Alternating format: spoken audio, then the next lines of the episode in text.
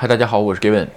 啊，关东圈啊，这两天的天气不太正常啊，比较异常。这都已经十一月二十多号了，是吧？然后呢，这两天的天气气温居然是二十三四度啊，这个让人感觉出去都可以穿半袖啊。但是呢，呃，晚上还是有一点这么，还是有一点这么凉，是吧？另外一个呢，就是原本预计开的几个雪场，这个都没开，这个周围滑雪的小伙伴都很失望啊。所以呢，今天呢，咱们聊聊这个，就聊个没法聊这种闲散的话题。本来还想聊个闲散的话题，咱们今天聊聊啊，这个关于不能断舍离，这个人生基本上不会成长，是吧？有人一听这个话题内容，哎呀，你又来这儿讲大道理，是吧？其实。基本上都是啊，这个像我这种话，这个节目的话题吧，一般都是这种，是吧？这个讲讲有时候自己反思的事儿，是吧？这个试过了之后，哎，觉得这个确实有效，跟大家分享一下，是吧？至于这有人说，哎呀，你就光在这儿说什么的，其实也不是啊。常看我这个视频的朋友，基本上啊，也应该能了解啊。如果说你要是追我这个视频有半年以上的吧，是吧？基本上。啊，我说出来一个事儿，然后呢，我就去做，做完之后呢，我看一下效果，行继续做，不行咱就把这个东西废了，是吧？所以呢，咱们今天就说说断舍离这个事儿，是吧？OK，咱们先说断舍离这个词儿啊，不知道各位网友呃是从什么地方知道的啊？因为。我也是知道这个词儿之后，特地看了一下这个语这个这个词儿的语源，就是这个语这个这个这个词儿的来源啊。然后呢，哎，我一看发现，哎，这个语言还挺有意思。所以呢，今天咱们在这儿说一下关于这个语言的事儿。这个词儿啊，是二零零九年的时候，应该是在中中国最早最早出现的啊。关于断舍离这个词儿，有人说不对什么的。如果是不对的情况下呢，还有更老的，你可以发给我啊，是吧？这个可以留言给我，比如说中国什么什么时候出现这个词儿，是吧？这个二零零九年好像是网络上特别流行，然后呢，当时被评为十大网络流行语之一，是吧？断舍离。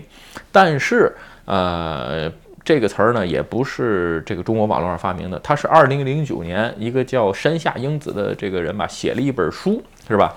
就是人生需要就是断舍离，是吧？然后才能幸福，写了一本书。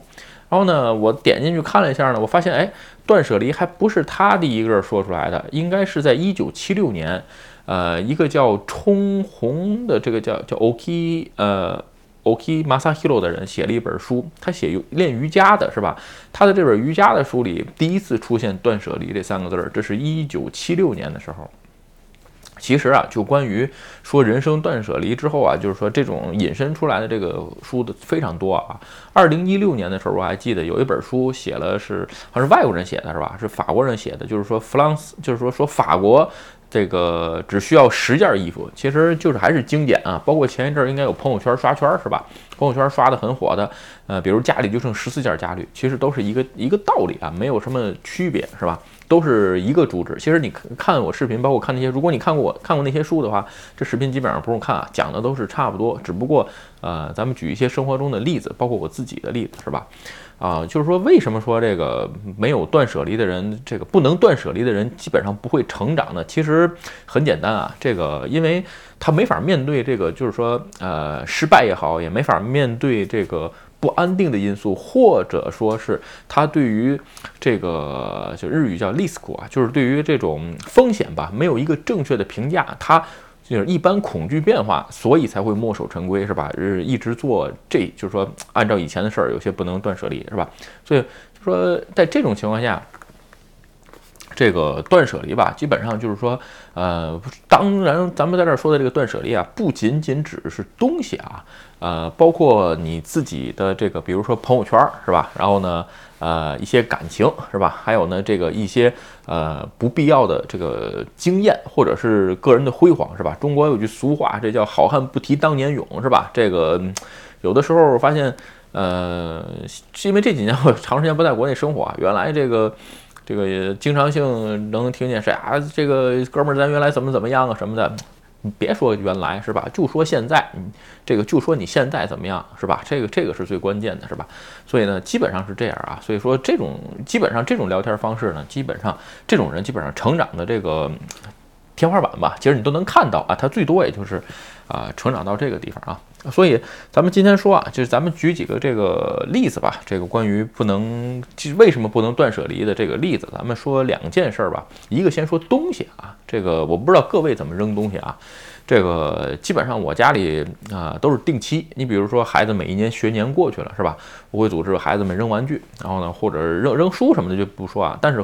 肯定会组织孩子们扔玩扔玩具，比如说从幼儿园到小学的时候，会组织孩子们扔玩具。扔的玩具呢，你要不就扔，要不然呢，你就是把它打包放在网上卖。当然卖不出去的，最后约定一个时间卖不出去的，最后呢也会被扔掉，是吧？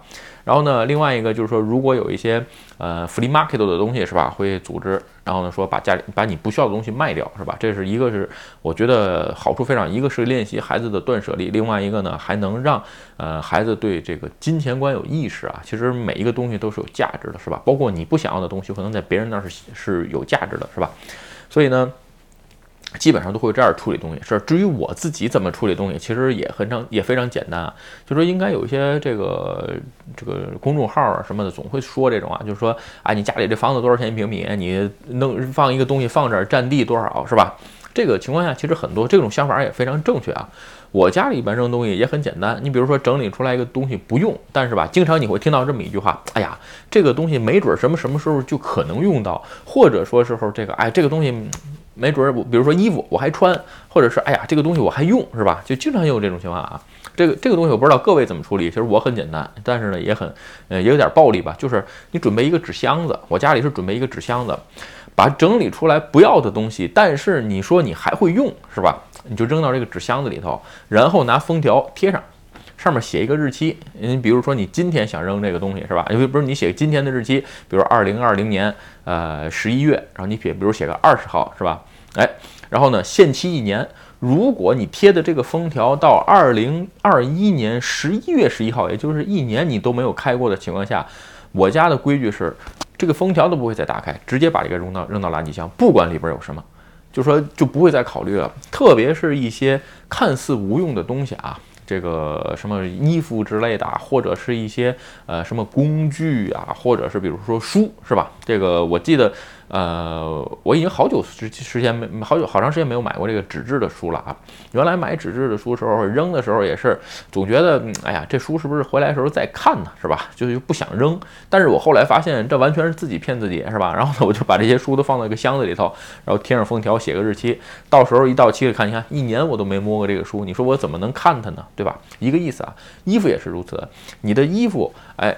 这个在一年你都没有穿过了，是吧？你直接把它扔掉，是吧？另外一个啊，咱们说这个东西，这个的为什么有时候就是说经常会买一些无用的东西啊？这个因为跟朋友是吧聊这个聊天的时候，就说呃，有些朋友我们就会交流嘛。比如说你买这个东西，买买什么好？比如说呃，买滑雪买滑雪板是吧？就是最近要滑雪嘛，买滑雪板买什么？基本上然后买滑雪的衣服啊之类的，我基本上都是。啊，比如说衣服吧，这个一套上上下身吧，一般十几万日币吧，基本上都是扔，就是都都是最好的。就说这个，然后要不然是滑雪板，滑雪板的话，就是说也是呃，一般滑嗯粉雪啊之类的，一个板子也就是贵的也就十几万是吧？便宜的不到十万块钱。有人说，哎呀，这个入门的三件套什么的两万多块钱，我说这个东西你喜欢你可以买是吧？所以呢，咱们在这聊一点这个，其实这关于是一个消费观跟价值观的问题，是吧？呃，我曾经在推特上发过啊，这一这句话我原来说过没说过，我已经忘了啊。这个在视频当中，如果重复了，不好意思啊。就是说，呃，当你没有决定买什么的时候，那就买你能力范围之内最贵的。如果还有，如果选颜色的时候你不知道选什么颜色是吧？那你就买黑色。你比如说我的衣服吧，其实基本上就是黑色跟白色两个最多，所有的 T 恤基本上都是白色的。嗯，今年想过买黑 T 恤，但是夏天已经过了，估计我明年可能会买几件黑 T 恤是吧？然后呢，除此之外的这个外套跟夹克大部分都是黑颜色的，是吧？这个你看，比如说今天录这视频，这是这什么蓝色的，是吧？这个是因为自己就想买蓝色的，所以直接买。就是说，当你不知道怎么选择的时候，有人说：“哎呀，那我都买黑的，那多无聊。”那其实不是这样。如果你已经有选择了，是吧？那你就去买。如果你没有选择的情况下，又不知道怎么选，那你就按照我刚才那两条去做，肯定没错。为什么？能帮你节省大量的时间，而且你希望你你记住了，买你能买的范围之内最贵的。为什么这样呢？呃，你要不买来就很就玩命的用是吧？而且呢，要不然你就不会去买它，不会放在家里当这个呃落土啊，在这儿基本上是没用啊。所以一般的情况下，我买东西这么处理是吧？OK 啊，咱们再说，呃，还有一种情况就是在就是说职场当中吧，经常碰到这种情况。特别是日本的职场，经常性会弄到听到这两个情况，一个就是说啊，以前是这么做的，是吧？现在这么做。还有一个就是说，总喜欢问有没有成功的事例，是吧？你比如说我这次做的这个项目区块链，是吧 q u o d a 我在别的项目、别的视频当中说过，是吧？这个玩意儿在日本就没有成功事例，这个这个本身的这个区块链的技术就很新，到现在一共没出几年，是吧？这个成功事例有的也只是欧洲，然后香港、中国跟美国有一些，这个日本一家都没有，真应用在真正这个正式服务器上的一家都没有。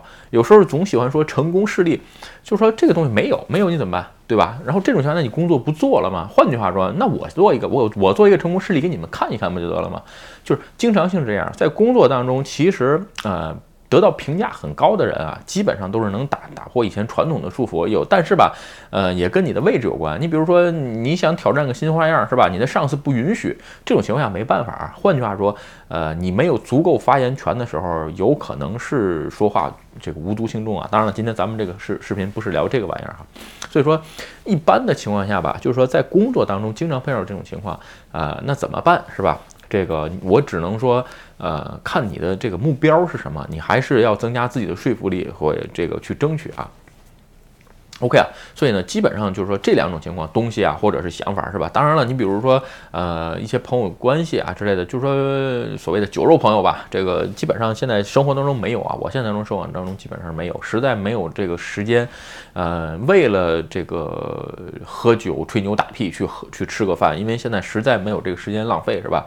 呃，如果你很闲的情况下，可能你觉得啊，这种朋友很重要，我得我得消遣啊什么的。其实对于我来说，这个这种方式有很多啊，对吧？所以呢，完全不需要。所以呢，像这种朋友关系，有可能也就不联系了，是吧？偶尔比如说出去玩碰上了啊，那就随缘碰上，大家一起玩怎么都 OK，对吧？就是说特意的为了吃个饭见面的情况下，其实真是。不太多啊，在这种情况下，大部分就是说吃饭也好，见面也好，基本上都是啊目的性很强，或者说你比如说就是特殊的时期，你比如说过年是吧，像忘年会这种时间，但是今年比较特殊，以年以前我每年的话，十二月份会安排这一年当中没见过的朋友是吧，或者还有联系的朋友吃饭啊、见面什么的，因为这个是另外一种，就是说呃三五天没事儿啊，咱们就吃个饭啊什么的，这这种基本上现在没有啊，就是忘年会的时候见一面，比如忘年会没见着，那就咱们就新年会见一面，就这种情况。比较多啊，因为这也是维持维系朋友之间感情的一种方式，但是不是绝对的，没有事就是有事没事咱们就吃个饭什么，这种基本上啊现在非常少啊。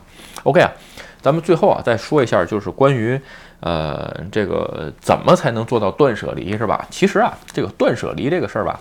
呃，我觉得还是训练啊，跟跟跟每个人练习出来的有关系。其实我也不喜欢改变，我同样有一些事儿，就是说在做起来的时候，我也很难断舍离，是吧？你比如说，呃，咱们举一个例子啊，就是我最近，呃，因为我在别的视视频当中说过，我最近又在折腾房子，是吧？你比如说我这次看房子，我还是在我户田周围的这个周边看，就跟我第一次买房子一样。我第一次买房子的时候，我住在多模式，是吧？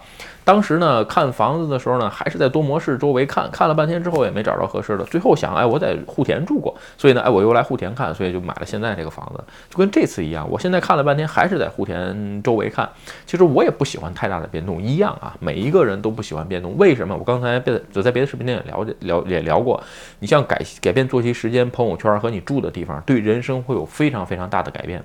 呃，因为我现在有可能。啊，很多很多事情，就是说，嗯，工作上也好啊，项目上也好的事情吧，就是说可能没有这么大的精力，呃，接受改变这个生活环境的这些事情啊，就是说，因为改变生活环境是整个的东西从要都重新设计，所以呢，哎，在不想花精力的地方呢，我选择尽少的尽量少的改变，所以还会在这边，是吧？所以在这种情况下，就是如果说你断舍离的情况下。你觉得自己哎，我这不行，没这个信心，那怎么办呢？你就训练一下，是吧？刚才咱们说了一个一般的情况下，就是说人们之所以不能断舍离，基本上就是三点啊，就是说对自己以前的自己有执念，无论你是不能扔东西也好，或者是不能这个改变工作环境啊，或者是对朋友圈感情也好啊，为什么叫什么叫执念啊？就是说你太认可以前的自己了，也就是说你太拿以自己以前的自己当回事儿了，是吧？就是说哎，我的性格，我以前的性格是怎么样的？我以前暴脾气怎么样了，是吧？没用，不好意思，是吧？这个真是没。没有用，然后另外一个，哎，我原来是这么做的，这个或者说是这个，哎，我以前我是这么个这个想法，对不对？没有用。稍微简单点说吧，就是说你的目的是什么，是吧？嗯，怎么训练？就是刚才说了，就是你的目的是什么？呃，咱们再举个例子啊，你比如说来日本啊这个事儿，或者是转行做 IT 这个事儿，是吧？很多朋友吧，你比如说问我，哎，我想来日本怎么这个怎么办？你看我是呃，你看我是留学好，或者是工作好，或者是投资移民好？我嗯，就是问我这个问题，我也不好回答。我换句话说，你的目的是什么呢？如果你的目的是来日本，嗯，这个哪条都行啊。换句话说，这三个方式里边哪个能最简单让你来日本，那你就选哪个。到这边来再说。有人说，哎，那我以后想移民或者怎么样？换句话说，你连国门还没出了，你考虑来这儿移民的事儿，那不还差五六年了吗？最少，对不对？所以说，目的性一定要很强。有人说，哎呀，目的性强了，那你就不考虑什么这个风险啊，或者什么像？呃，我只能说是这样啊。就是说，大部分问这种问题的人，嗯，基本上你的行动力都很差。就是说，你对风险评估的要求过高了，你希望做到零风险，而且，呃，你的试错成本也在这儿了。就是说，有些人嘛，就是说，人啊都是这样啊，一旦有些事情，哎，已经到手了，其实你让再让他这让所有的人都包括我在内也是啊，就是说，你让他放弃放手，然后再去重新抓住的话，很多人都没有这个勇气，对吧？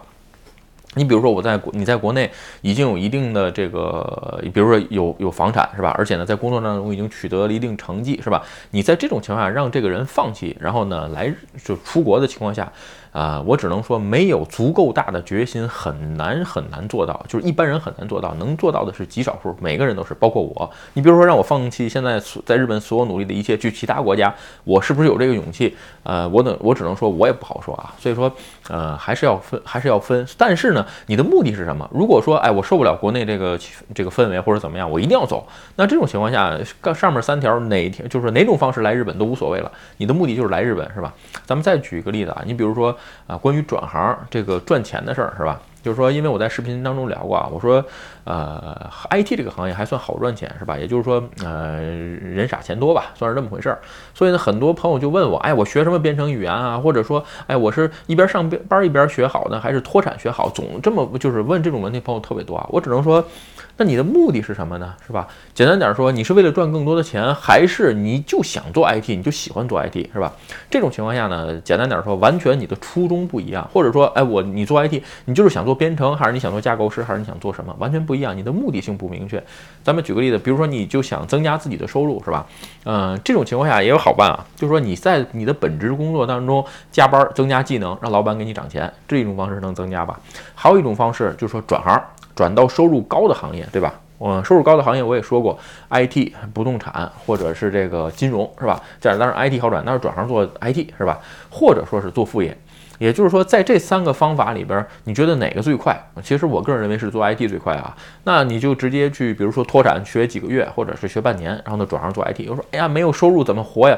我只能说，没有收入怎么活和你增加收入这两件事儿，嗯，它没关系，是吧？这个目的性不明确，所以还是要看你要做什么。如果说，换句话说，哎，我就是想做架构师，或者我就想做前端编程的情况下，如果目的性很强的情况下，那就不用说我刚才说的马上做 IT，那你就可以一边上着。班去呃上个学是吧？然后学够一定程度的时候再转过来也是可以。还是那句话，不能断离舍的人吧，基本上就是很难成长。我个人认为，墨守成规啊，永远是原地踏步，对吧？抛弃以前自己那些所谓辉煌的历史啊，其实呃，我只能说，你现在所谓以前的那些辉煌的历史，五年的五年之后的你，你再回头看看，有可能一文不值啊。所以呢。学会断舍离，让自己的人生有个新的成长，是吧？OK，咱们今天视频啊，就跟大家聊到这儿，是吧？如果你觉得视频有意思或者对你有帮助，请你帮我点赞或者分享，也欢迎加入 Gavin 的会员频道，会有更多福利。嗯，拜拜。